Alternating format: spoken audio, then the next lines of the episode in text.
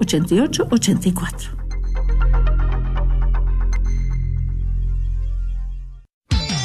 Gracias por escuchar KJON 850 AM Carrollton Dallas Forward en la red de Radio Guadalupe, radio para su alma. En julio la Eucaristía se convierte en el centro de la vida de todo católico. La Iglesia de Nicaragua es la entidad con más credibilidad, según reciente encuesta nacional de CID Gallup. Desde España, por primera vez, un sucesor de Don Bosco será cardenal. Nuevo prefecto del Dicasterio para la Doctrina de la Fe admite errores en su manejo de un caso de abuso sexual en el clero. Hoy es la fiesta de San Benito, patrón de Europa y patrono de los monjes occidentales. Le contamos su vida. Hola amigos, un gusto saludarlos en su programa de noticias con enfoque católico EWT Noticias. Soy Eddie Rodríguez Morel. Natalie no puede estar con nosotros el día de hoy. Empezamos noticias en Nicaragua contándoles que una reciente encuesta de la empresa CID Gallup arrojó que la iglesia es la institución más confiable según casi la mitad de nicaragüenses consultados. Veamos con más precisión los resultados del sondeo de opinión. Me permiten darles un abrazo, no preciso ni decir. Con un 48% de aprobación, la Iglesia Católica es la institución con más credibilidad para los nicaragüenses, según la última encuesta realizada por Sid Gallup, consultora interdisciplinaria en desarrollo contratada por el medio nicaragüense Confidencial. A la pregunta ¿Cree usted en lo que le dicen mucho, algo, poco o nada? La Iglesia Católica encabeza la encuesta, seguida por la Iglesia Evangélica con un 42% y medios de comunicación independientes con un 33%. La encuesta también revela que el Frente Sandinista de Liberación Nacional, partido del gobierno, obtuvo un 13% de aceptación. Además, el 56% de los nicaragüenses encuestados perciben un aumento en la corrupción en los últimos seis meses. Este porcentaje incluye encuestados que se identificaron como simpatizantes del gobierno. La encuesta de Sid Gallup se elaboró entre el 14 y 20 de junio de 2023. Fueron entrevistados alrededor de 823 nicaragüenses a través de llamadas a sus teléfonos celulares. La muestra está compuesta por un 53% de mujeres y un 48% de hombres. El 25% del total reside en Managua, la capital, y el 75% en el resto del país. A la pregunta cuál es su opinión sobre las siguientes figuras públicas respecto a Daniel Ortega, el 54% calificó desfavorable. Sobre Rosario Murillo, el 49% la evaluó desfavorable. En cuanto a cuatro excarcelados políticos desterrados por el dictador Ortega en febrero pasado, el 48% tuvo una opinión favorable sobre Félix Maradiaga. Cristiana Chamorro fue calificado con un 42% de opinión favorable.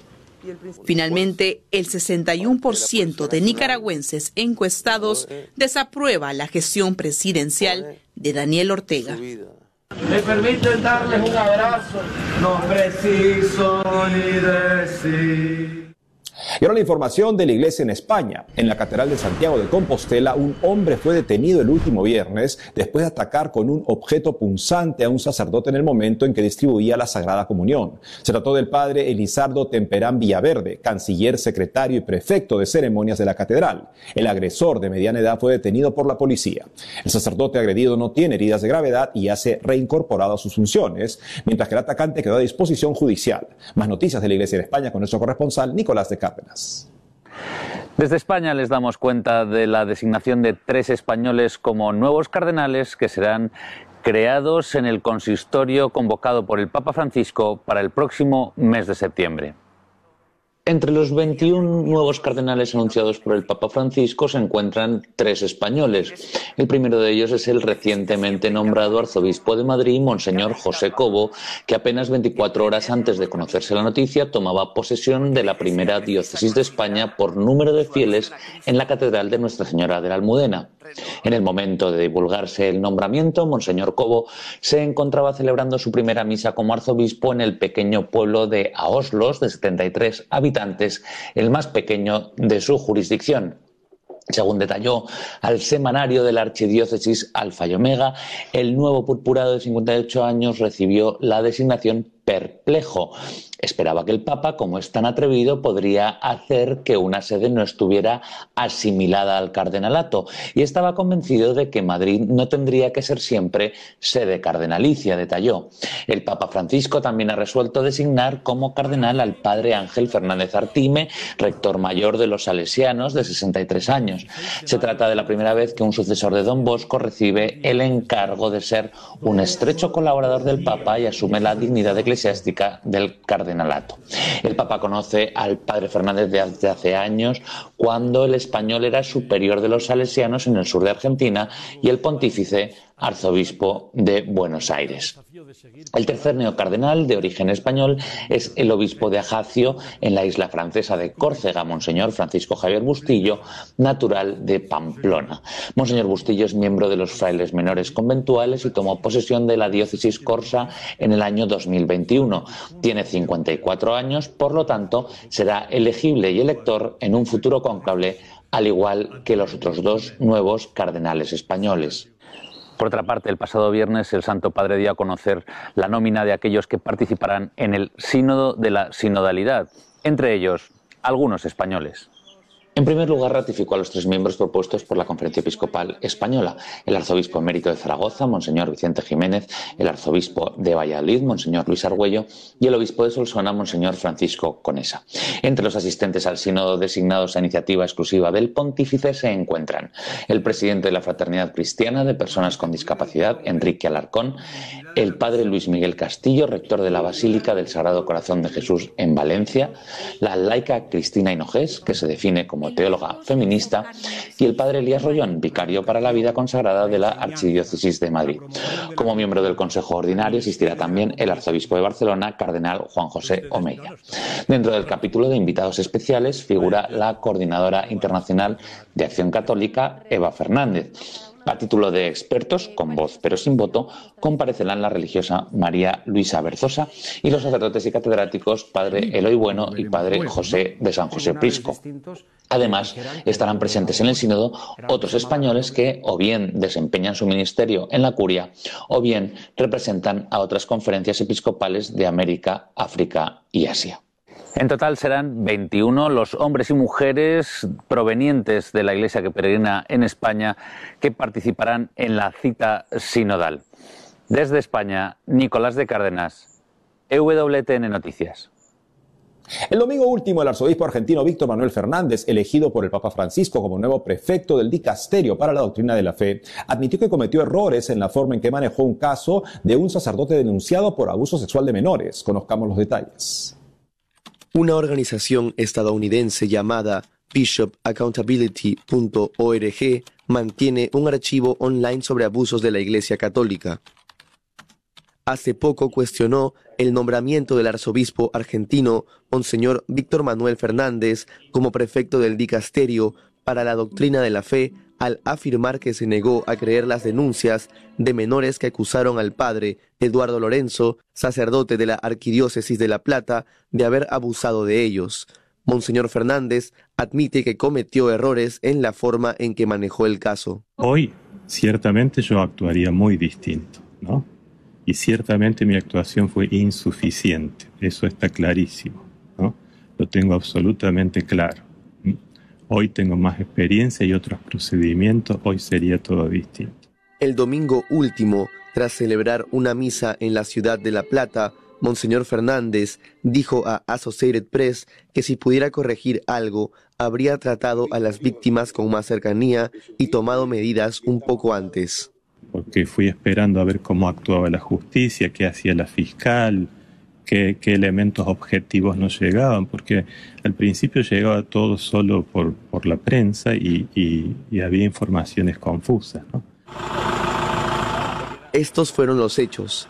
A fines de 2019, el padre Eduardo Lorenzo se suicidó en la sede de Cáritas en La Plata horas después de saber que sería detenido. El hecho impidió el juicio para dilucidar su responsabilidad. Las acusaciones contra el padre Eduardo Lorenzo empezaron cuando los padrinos de un menor lo acusaron de abusos en 2008, pero la justicia argentina archivó la causa al no tener pruebas suficientes.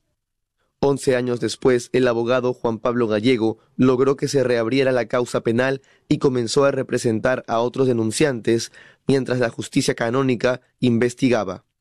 Monseñor Víctor Fernández era arzobispo de La Plata por entonces. Yo creo que es una reflexión muy tardía. Aparte, situémonos que estos errores que él admite ocurren a partir de 2019. A esa fecha ya había, ya había un camino muy importante, ya había casi 10 años de papado, Monseñor Víctor Fernández también fue cuestionado por proteger al padre Eduardo Lorenzo en la sede de Cáritas, haberse mostrado junto a él en fotografías de la página web del arzobispado y celebrar una misa en su nombre tras su suicidio en la que afirmó que el cura había pasado por un gran momento de estrés. En particular, me tocó vivir que Fernández no fue lento, sino que trabajó rápido este, para de algún modo eh, interferir en la investigación judicial. Ese sentimiento de ser Sobre las versiones de sus futuras funciones como prefecto para la doctrina de la fe, el arzobispo indicó que el Papa le dijo que se dedicara a la sección doctrinal o teológica y que confiara lo referente a los abusos de menores a la sección disciplinaria que cuenta con profesionales especializados. Aún en el nombramiento del Papa queda claro que eso lo va a trabajar la comisión con sus capacidades, con este, su profesionalismo, ¿no? que yo los voy a ayudar en lo que me pidan, pero no voy a estar inmiscuyéndome en estos casos. A partir de septiembre, el arzobispo Víctor Manuel Fernández será el nuevo prefecto del Dicasterio para la Doctrina de la Fe de la Santa Sede, una de cuyas áreas es gestionar las denuncias de abusos sexuales presentadas contra el clero. Y del Hijo y del Espíritu Santo. Ahora nos vamos a Perú. Una parroquia en las alturas de este país necesita ayuda. Tome nota. Veamos. Los feligreses de la parroquia Santiago Apóstol de Sandia, en los Andes del Perú, regresan la imagen de la Virgen al templo luego de la procesión por las calles como acostumbran a hacerlo cada año. La parroquia de Sandia tiene grandes necesidades. Vengan conmigo y les mostraré cómo nos pueden ayudar. La parroquia Santiago Apóstol de Sandia, en el departamento de Puno, al sur de Perú, está a más de 2.100 metros sobre el nivel del mar. La parroquia se encuentra al centro de la ciudad. Es el nuevo hogar del padre Joan López, joven sacerdote colombiano de misión en la Sierra Profunda del Perú. Bueno, tenemos una población que sí es por lo general católica, eh, y como en tantos otros lugares del Perú, digamos que las fiestas patronales es en, donde gira toda la vida de piedad del pueblo, pero gente sencilla, humilde y, y con ese gran sentimiento religioso en su corazón. Sandia es una pequeña ciudad muy humilde. El padre Joan y otros sacerdotes se encargan de la necesidad espiritual de los fieles. Un terremoto dañó la infraestructura del templo y de la casa de las misioneras están buscando ayuda para repararlos. Eh, como pueden ver en la parte de atrás, tenemos una gran necesidad. El año pasado, eh, en el mes de mayo, eh, Perú fue sacudido por un terremoto muy fuerte y en esta zona de la selva donde me encuentro yo, que es Sandia, la repercusión fue notoria, tanto que tuvimos que derrumbar la casa de las misioneras y comenzar a construir una casa nueva, pero como pueden ver nos hemos quedado a mitad. Pero nuestro deseo no solamente es construir la Casa de las Misioneras, sino también llevar a cabo un ambicioso plan eh, que está cargado de caridad y es dar de comer a los necesitados. En esta zona de aquí hay muchísimos ancianos abandonados y nuestro gran deseo es poder construir un comedor parroquial, aulas para los niños, eh, también una pequeña cancha de vóley para las niñas. Eh, dado en esta zona de aquí abunda muchísimo, pero de verdad muchísimo, el abandono, esta es la antigua casa de las misioneras, quedó a medio construir y ahora también quieren que una parte sea un comedor para los necesitados. Otro de nuestros grandes deseos, eh, pero que es el plan más, más, más ambicioso, es construir una iglesia nueva.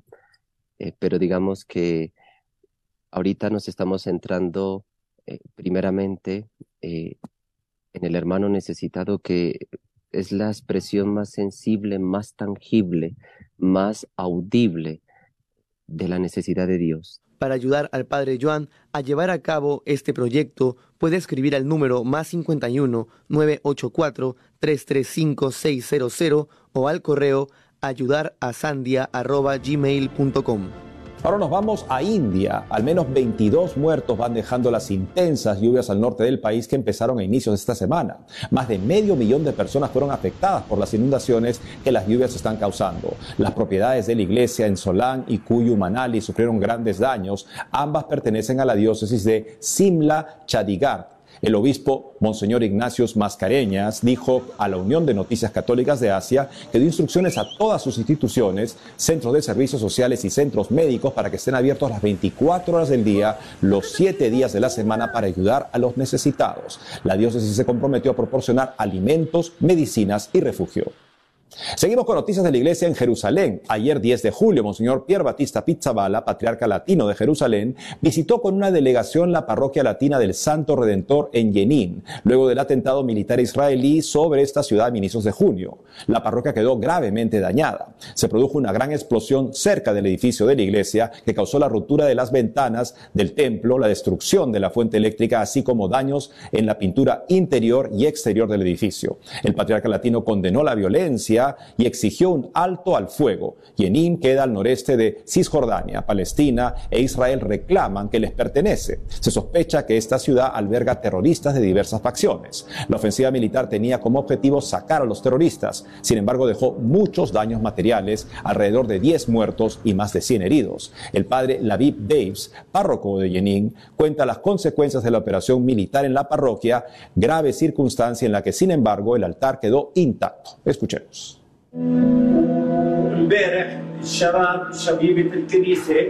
Ayer nuestros jóvenes vinieron y limpiaron todo lo que pudieron. Pero por supuesto, los daños no se pueden arreglar solo con una limpieza. Como pueden ver, hace falta trabajo técnico, como también pintar las paredes y el techo. Que yo sepa, aquí no se ha producido ningún daño humanitario tal vez en las calles, pero entre los muros de la iglesia ninguna alma humana resultó herida por la explosión. Afortunadamente, todo está bien por ese lado, pero en términos de daños físicos, la propiedad de la iglesia fue definitivamente dañada. Daños en la electricidad y las ventanas se hicieron añicos. La explosión fue aparentemente grande. Al día siguiente de la explosión, me dirigí a la iglesia para rezar, pero al llegar vi los daños infligidos al edificio y no pude rezar. Inmediatamente me puse en contacto con los responsables y me pidieron que les documentara los daños, así que tomé algunas fotos y se las envié. Actualmente estamos trabajando en la reparación de los daños para ayudar a que el edificio de la iglesia vuelva a su forma original.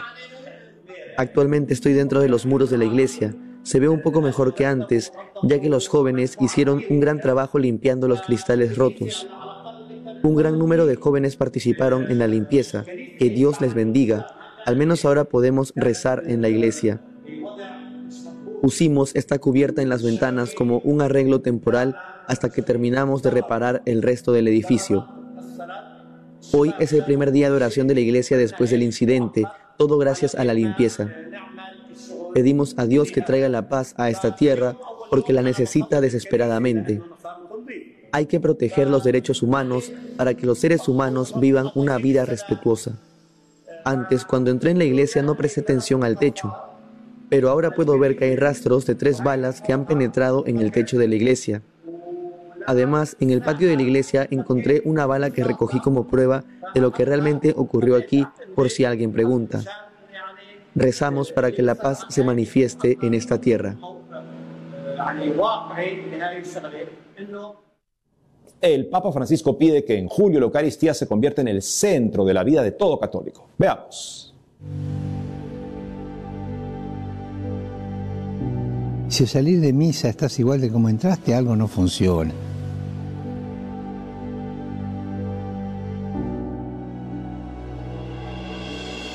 La Eucaristía es la presencia de Jesús, es profundamente transformadora.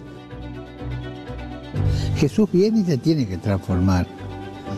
En ella es Cristo quien se ofrece, quien se da por nosotros, nos invita a que nuestra vida se alimente de Él y alimente la de nuestros hermanos.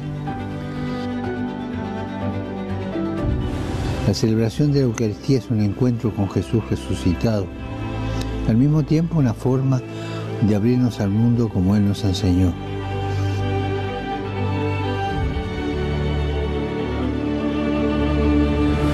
Cada vez que participamos en una Eucaristía, Jesús viene y Jesús nos da la fuerza para amar como Él amó. Porque nos da el valor de salir al encuentro, salir de nosotros mismos y abrirnos con amor a los demás.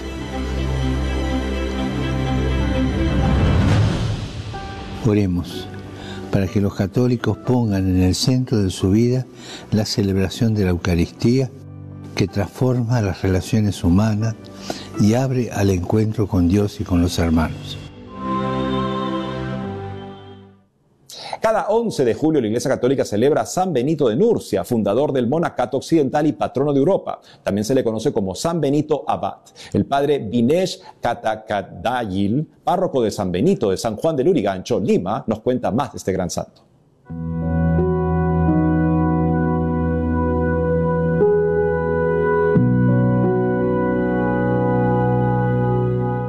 El santo San Benito es un santo que nació en Italia, en Nurcia, en el año 480. Y él es el patriarca de la vida monástica y es bien conocido por su regla. Él escribió una regla para los religiosos y está bien conocido también con su lema, ora et labora, la oración y el trabajo. San Benito, cuando tuvo 20 años, él está yendo a vivir en una cueva y tres años ha vivido allí y después junto con unos religiosos. Ellos le escogieron como el superior general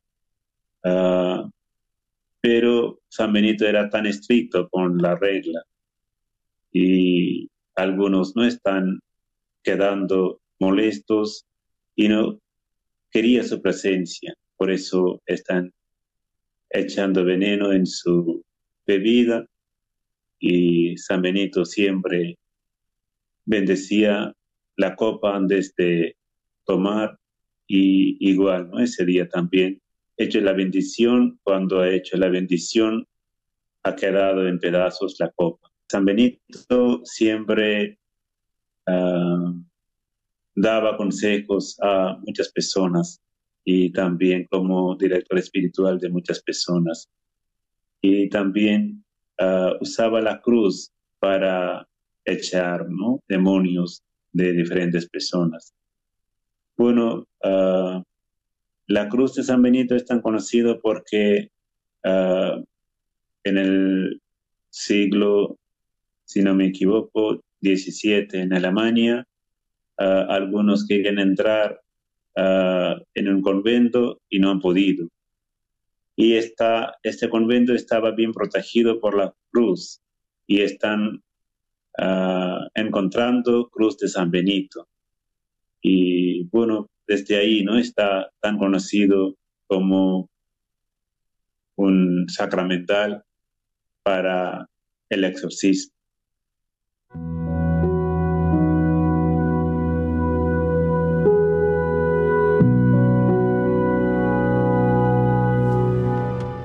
En sintonía con la invitación del Papa, que quiere que la Eucaristía sea el centro de nuestro corazón en este mes de julio, el coro juvenil del Ejército desde Cusco presenta su nueva canción Pan de Vida. Hasta mañana.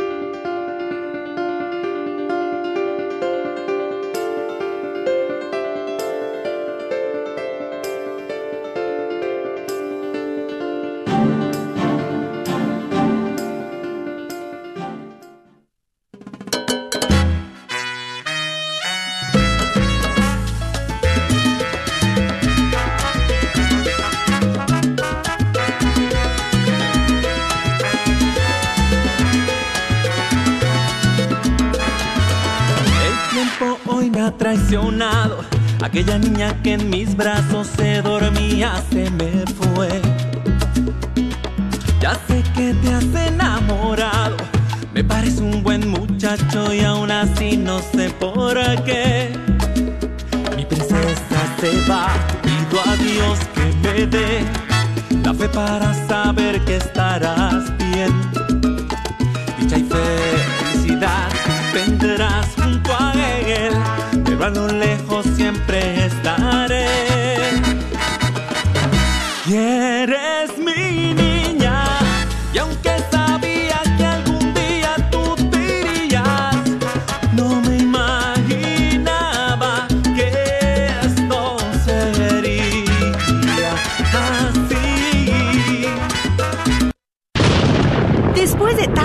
en el Metroplex, llega la calma que solo le da Apple Tree Roofing, sirviendo al Metroplex desde 1996, con la mejor garantía en nuestro trabajo. Su propietario, Faustino Buch, como hispano entenderá y se ajustará a sus necesidades. Obtenga sin costo un upgrade shingle. Para su presupuesto, llame al 214-914-4906 o visite www.appletreeroofs.com. Agradecemos el patrocinio a Apple Tree Roofing, a la red Radio Guadalupe.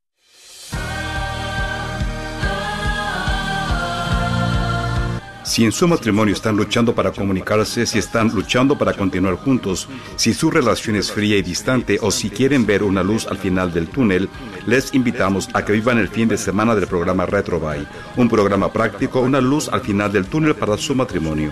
Soy el Padre Eduardo y los acompañaré viviendo este fin de semana del primero al 3 de septiembre en la Casa de Retiros de Montserrat. Para más información, hable al 1-800-966-7981. La esperanza está al alcance de una llamada telefónica 1-800-966-7981.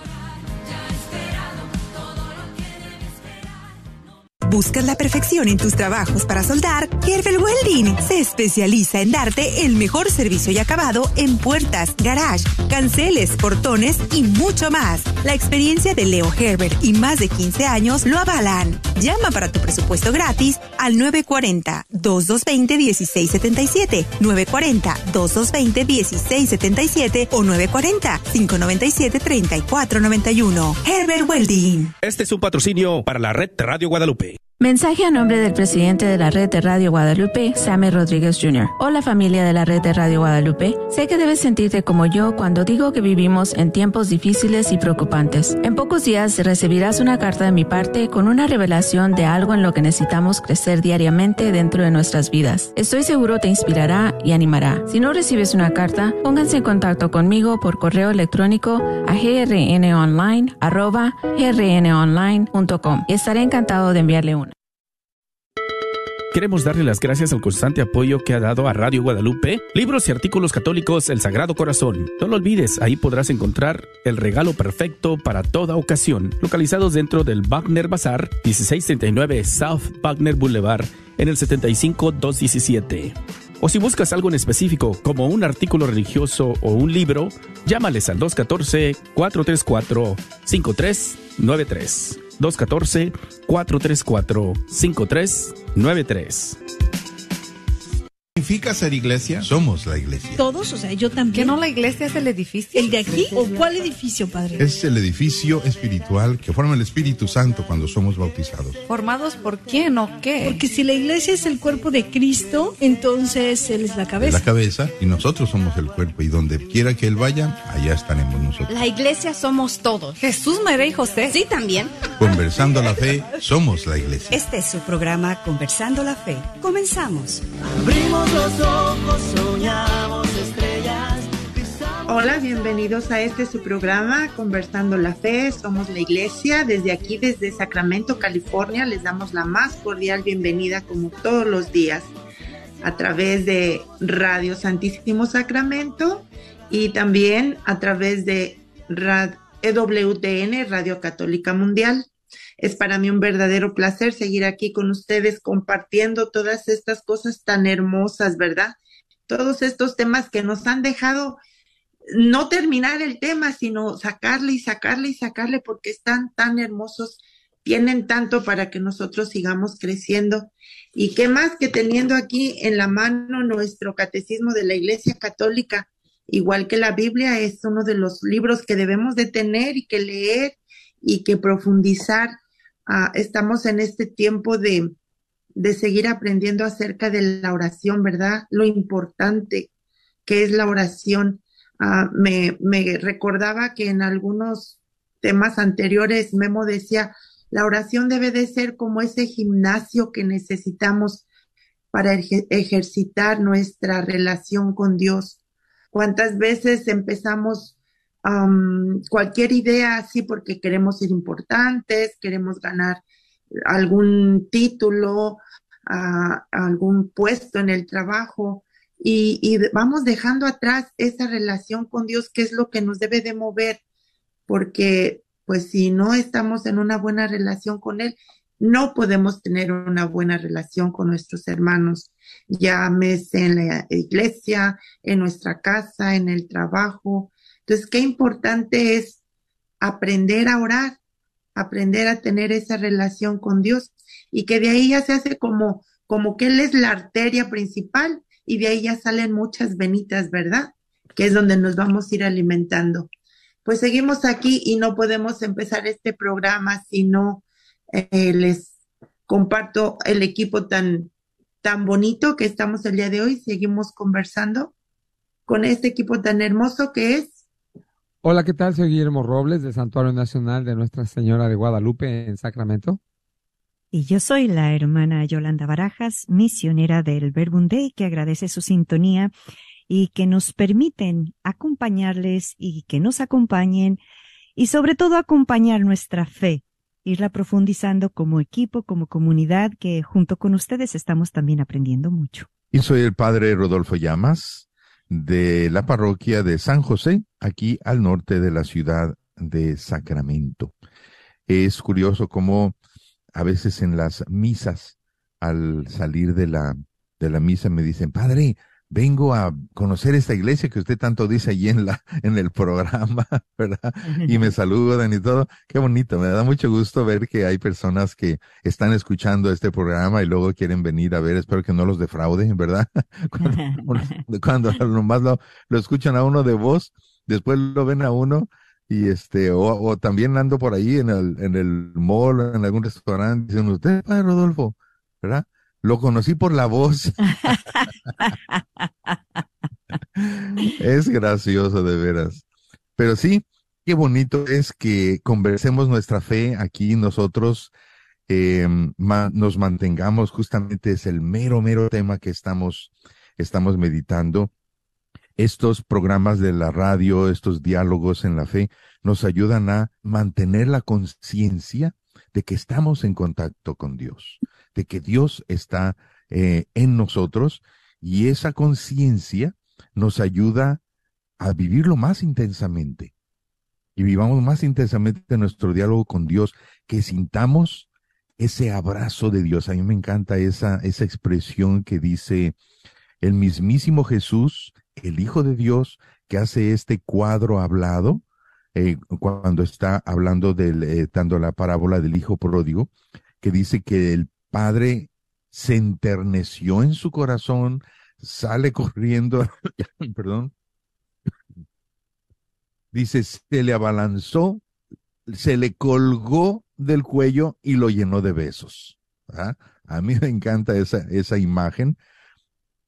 Tú cuando eres consciente de ese Dios que te ama tanto, eh, al, entrar en conciencia, al, tratar de no perder conciencia de que ese Dios anda contigo con todo ese inmenso amor, que te dejes que te abrace, que te dejes que te llene de besos de una manera eh, que nadie lo hace. Dios ahí está contigo. Sí, Madre Yolanda.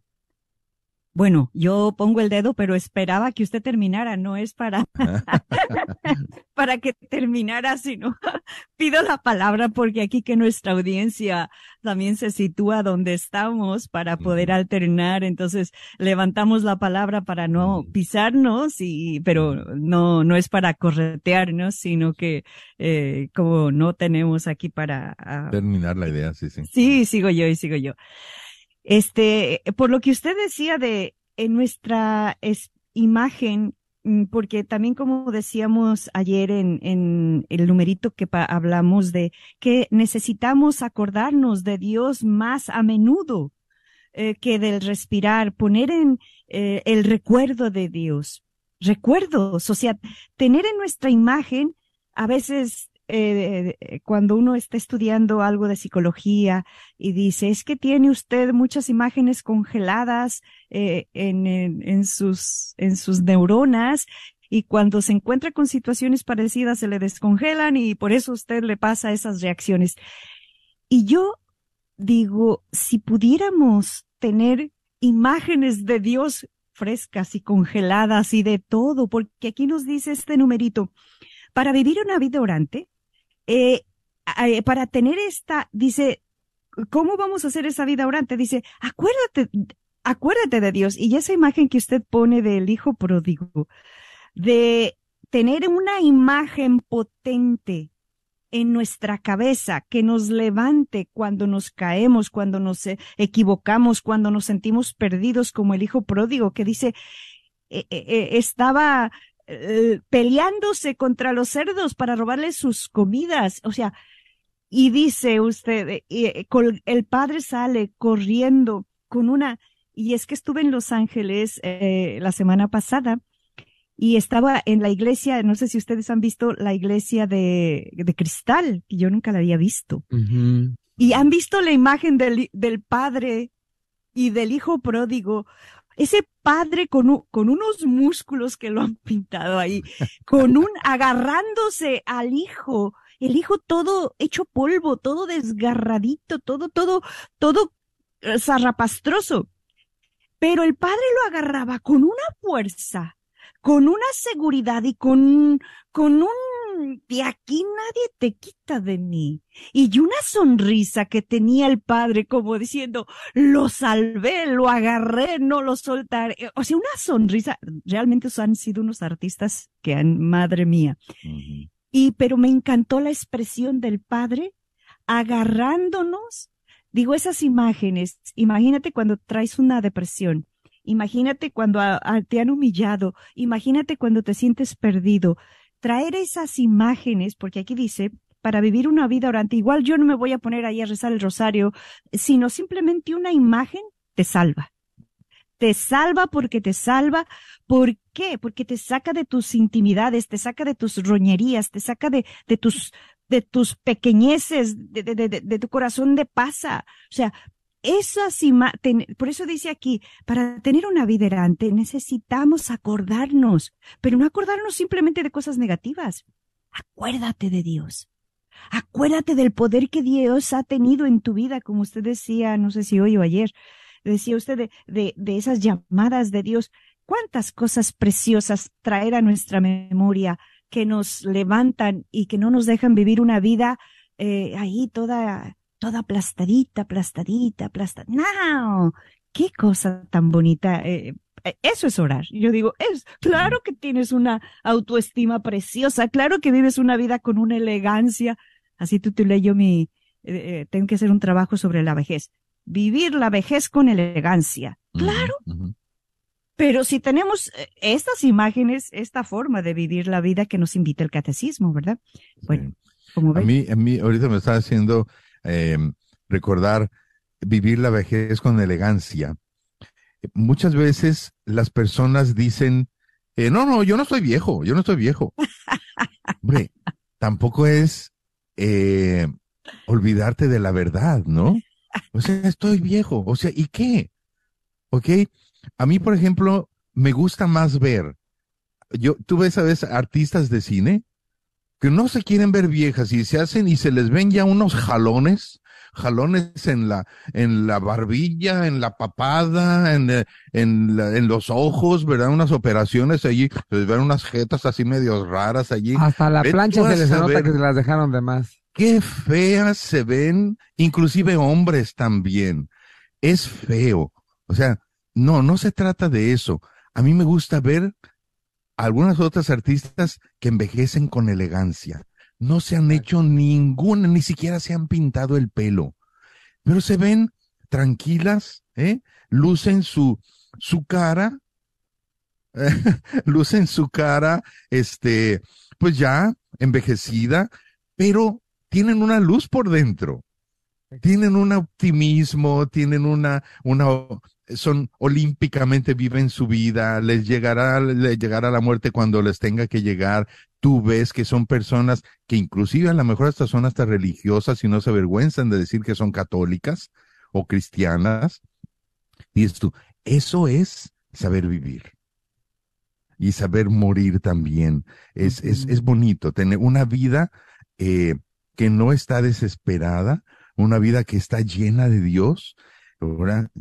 Qué bonito es. Ya un- a mí me gusta mucho ver, por ejemplo, aquí entre nuestros parroquianos, ver abuelitas que son tranquilas, que son sencillas, este, te presentan a sus nietecitos, eh, los nietos tienen como toda una carga muy hermosa de, de espiritualidad, porque los hijos supieron vivir eh, esa educación a sus, a sus hijos.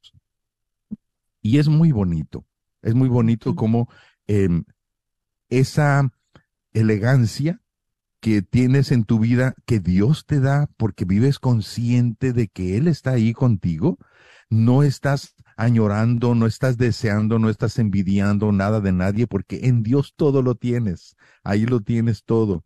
Entonces, em, lo sabes transmitir a los demás y así para mí esa es la herencia más hermosa que pueden dar eh, padres a hijos y a nietos.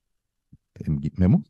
Sí, padre, y es que con tanta, este, yo creo que este número hay mucho que sacarle porque hay muchos puntos de vista que me vienen a mí, yo creo que a mucha gente le vienen al igual. Y a mí me, me, me gustó mucho el ejemplo que a pesar de que usted dijo que era ridículo, pero es muy cierto, el de la lotería, ¿verdad? Eh. Cuando se la sa- que se saca uno la lotería nunca se la va a olvidar. Y desafortunadamente yo creo que todos somos jugadores de la lotería y todos somos ganadores de la lotería cuando estamos en oración. Y no me refiero a la lotería del dinero, sino a la lotería de la vida, ¿verdad? Porque verdaderamente el poder, yo creo que para, como aquí lo dice este número, el poder, hay que pensar en Dios más que respirar.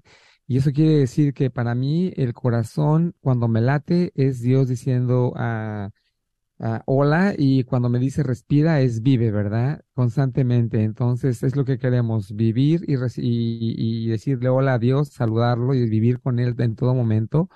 Es lo que a mí me, dice es esta, esta parte de este numerito. Y muy interesante porque eh, ahora que comentaba también, no sé si todos saben, pero acaba de pasar que en un juego de fútbol americano hubo un jugador que le dieron un golpe directo al corazón y prácticamente murió. En la cancha murió. Le dieron una, un CPR que le- lo resucitaron.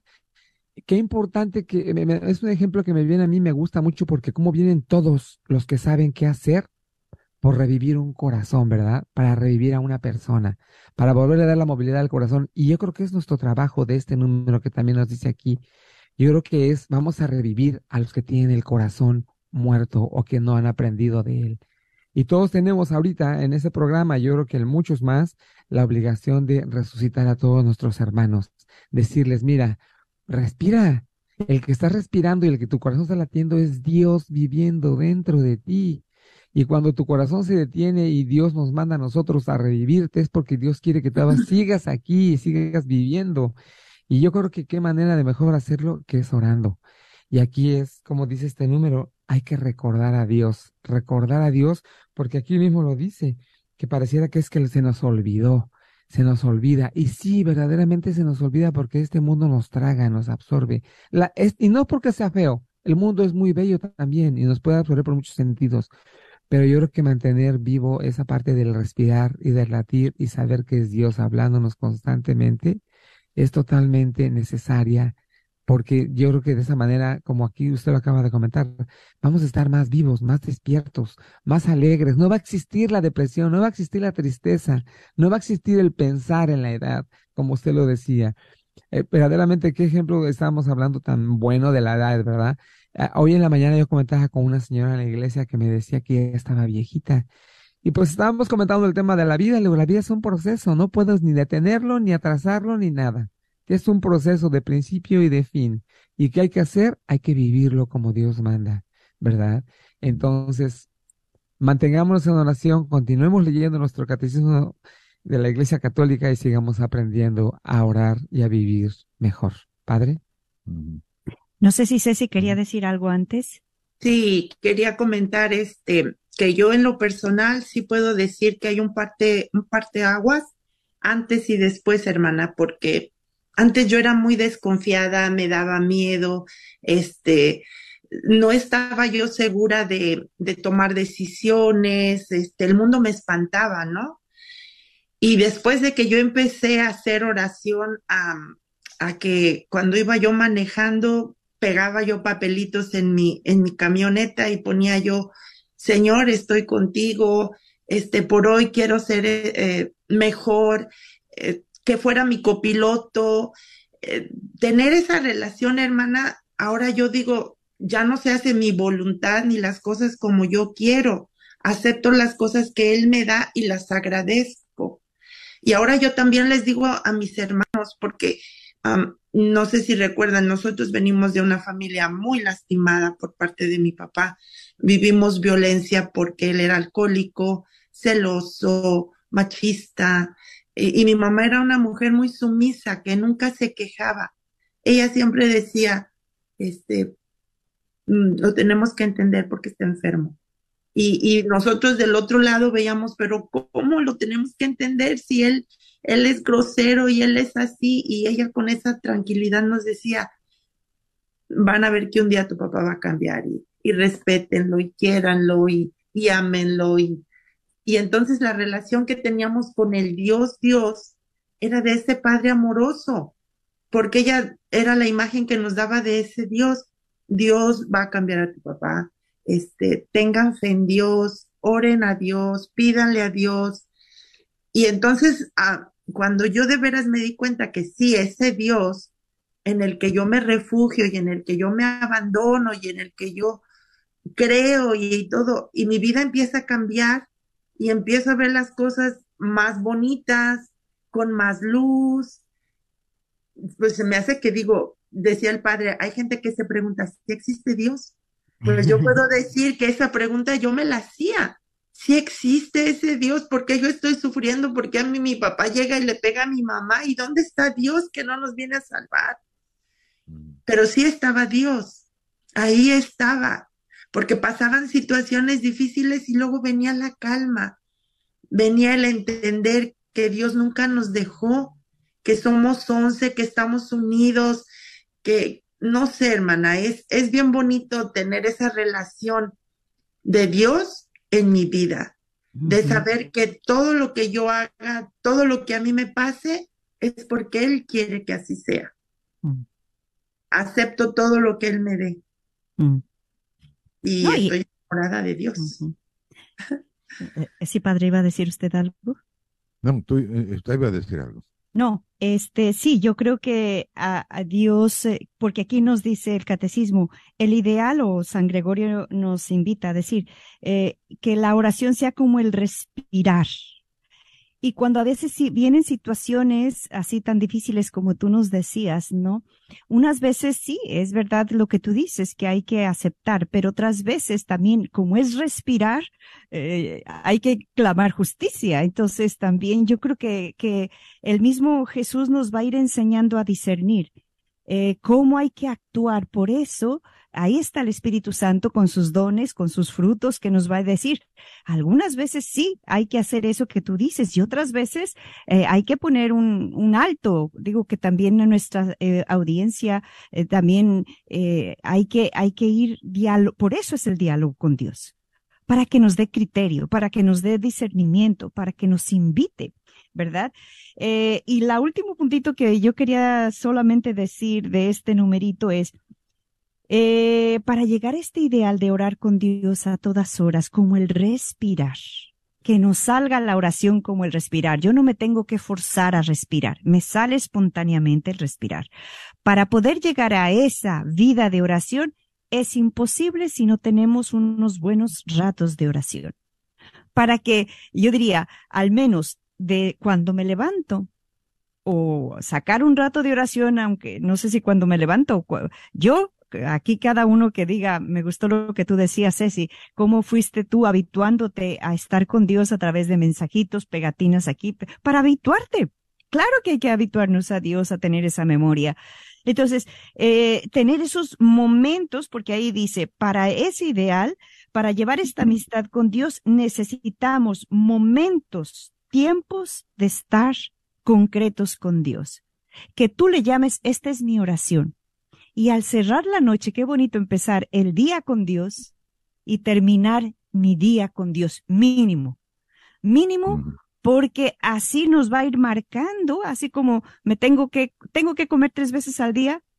Pues lo mismo acá, hay que poner en manos de Dios la jornada y terminarla también. No sé, con esto quería decir.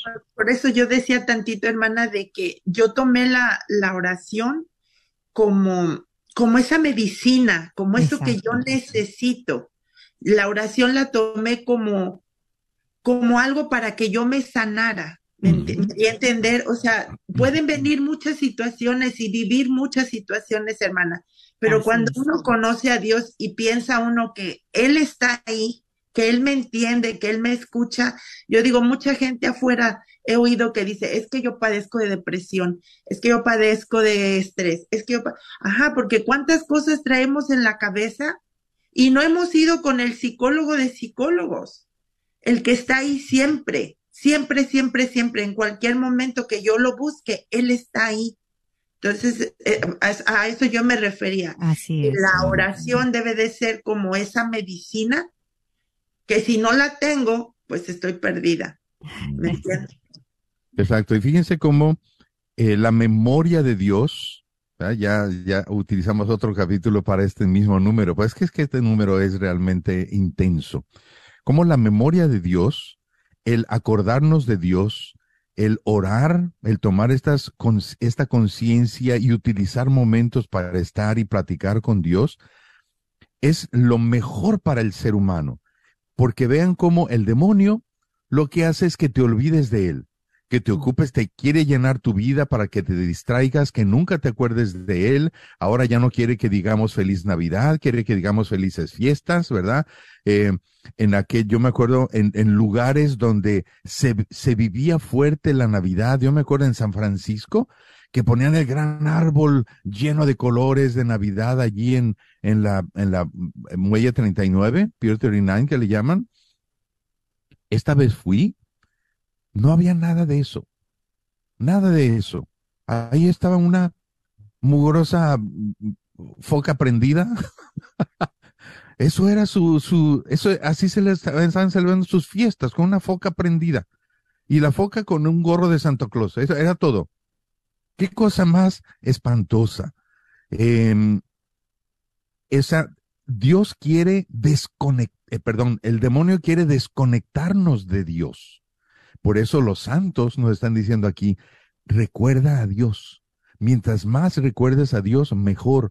Y por eso, y nos va a decir ahora en el próximo número, cómo la iglesia siempre ha tenido momentos de recuerdo de Dios. por ejemplo, el ángelus, ¿verdad?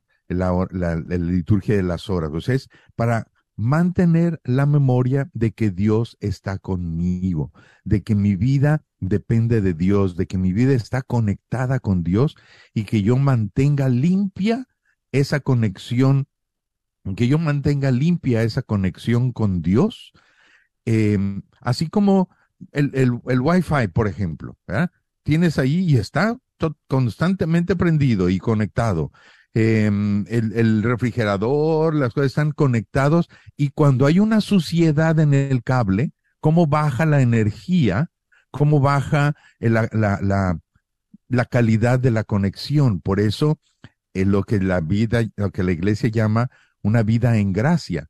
Es decir, que estés constantemente vigilando tu limpieza de mente y de corazón, que cuando hay algún pecado que te estorbe, limpia lo rápido, limpia rápido esa conexión para que esa memoria de que Dios está contigo vaya recibiendo esa vida eterna lo más fuerte posible y constante.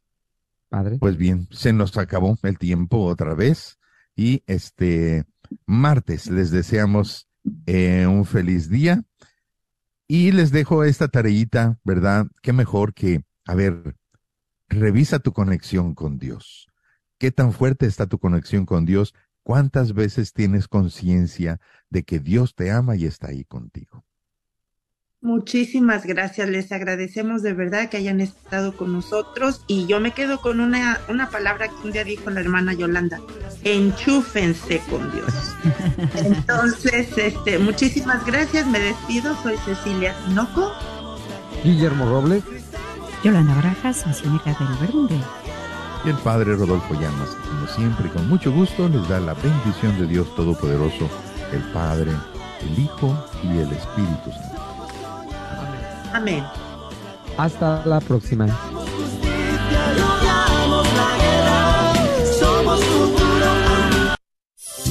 ¿Estás tratando de comprar o vender tu casa y no sabes dónde empezar? Llama a Rosa Laureano al 214-236-6736 y déjate guiar por los pasos necesarios en obtener o vender tu propia casa. ¿No tienes seguro social? No hay problema. Si tienes el ITIN, Rosa te puede ayudar a obtener tu meta. Llama a Rosa Laureano al 214-236-6736. Coldwell Bankers Apex Realtors, donde nuestra filosofía es poniendo los intereses de nuestros clientes sobre todo.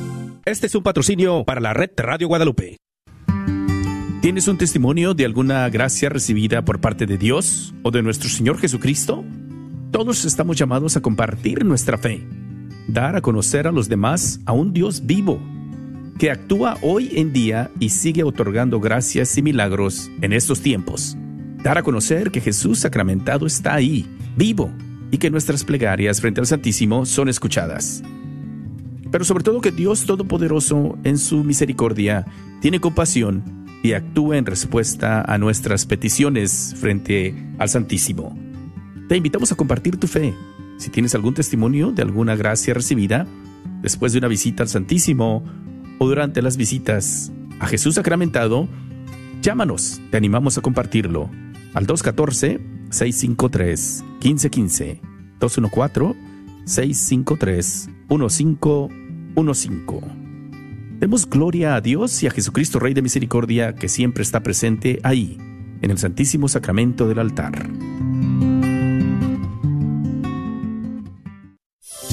¿Estás tratando de comprar o vender tu casa y no sabes dónde empezar? Llama a Rosa Laureano al 214-236-6736 y déjate guiar por los pasos necesarios en obtener o vender tu propia casa. ¿No tienes seguro social? No hay problema. Si tienes el ITIN, Rosa te puede ayudar a obtener tu meta. Llama a Rosa Laureano al 214-236-6736. Coldwell Bankers Apex Realtors, donde nuestra filosofía es poniendo los intereses de nuestros clientes sobre todo. Este es un patrocinio para la red Radio Guadalupe. Gracias por escuchar nuestra radiodifusora, la red de Radio Guadalupe, Radio para su alma. Les queremos recordar que también nos pueden escuchar por el internet en nuestro sitio web grnonline.com, grnonline.com. Solamente oprime el botón que dice Escuche en vivo y escoge su área de Texas en donde vive. Otra vez, el sitio web es grnonline.com en donde nos puede escuchar 24 horas al día. Gracias y que Dios los bendiga. KJOR 850 AM, Carlton Dallas Forward.